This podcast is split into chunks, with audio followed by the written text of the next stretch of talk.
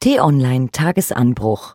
Was wichtig ist, was wichtig wird, was uns zum Schmunzeln bringt. Das Wichtigste für den Morgen. Auf der Autobahn Stuttgart-München sind bei einer Massenkarambolage etwa 20 Menschen verletzt worden. Nach Angaben der Polizei waren gegen 17 Uhr in der Nähe von Augsburg während eines Gewitters knapp 30 Fahrzeuge, darunter wahrscheinlich auch Lastwagen, ineinander gekracht. Über die genaue Zahl der Verletzten lagen zunächst keine Angaben vor.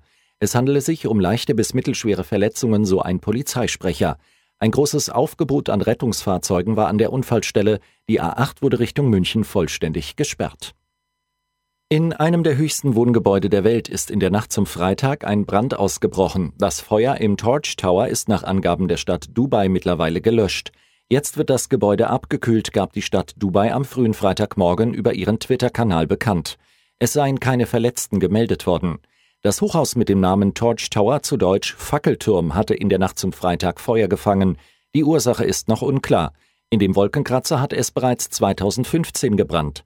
In einer Februarnacht brach damals ein Feuer in knapp 30 Etagen des Luxuswohnhauses aus. Nach Angaben der Polizei konnten alle Bewohner damals in Sicherheit gebracht werden. Lidl zieht Schnullerbänder aus dem Verkehr.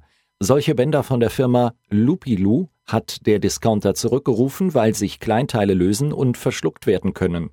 Hersteller der Schnullerbänder mit der Artikelnummer 281251 ist das Unternehmen Roman Habermann Bijou modische Accessoires mit Sitz in München. Die Schnullerbänder im Doppelpack wurden seit dem 16. Februar im Zweierpack bei Lidl angeboten. Kunden können die Bänder in allen Filialen zurückgeben und erhalten den Kaufpreis wieder. Ein Kassenbon ist für den Umtausch nicht nötig.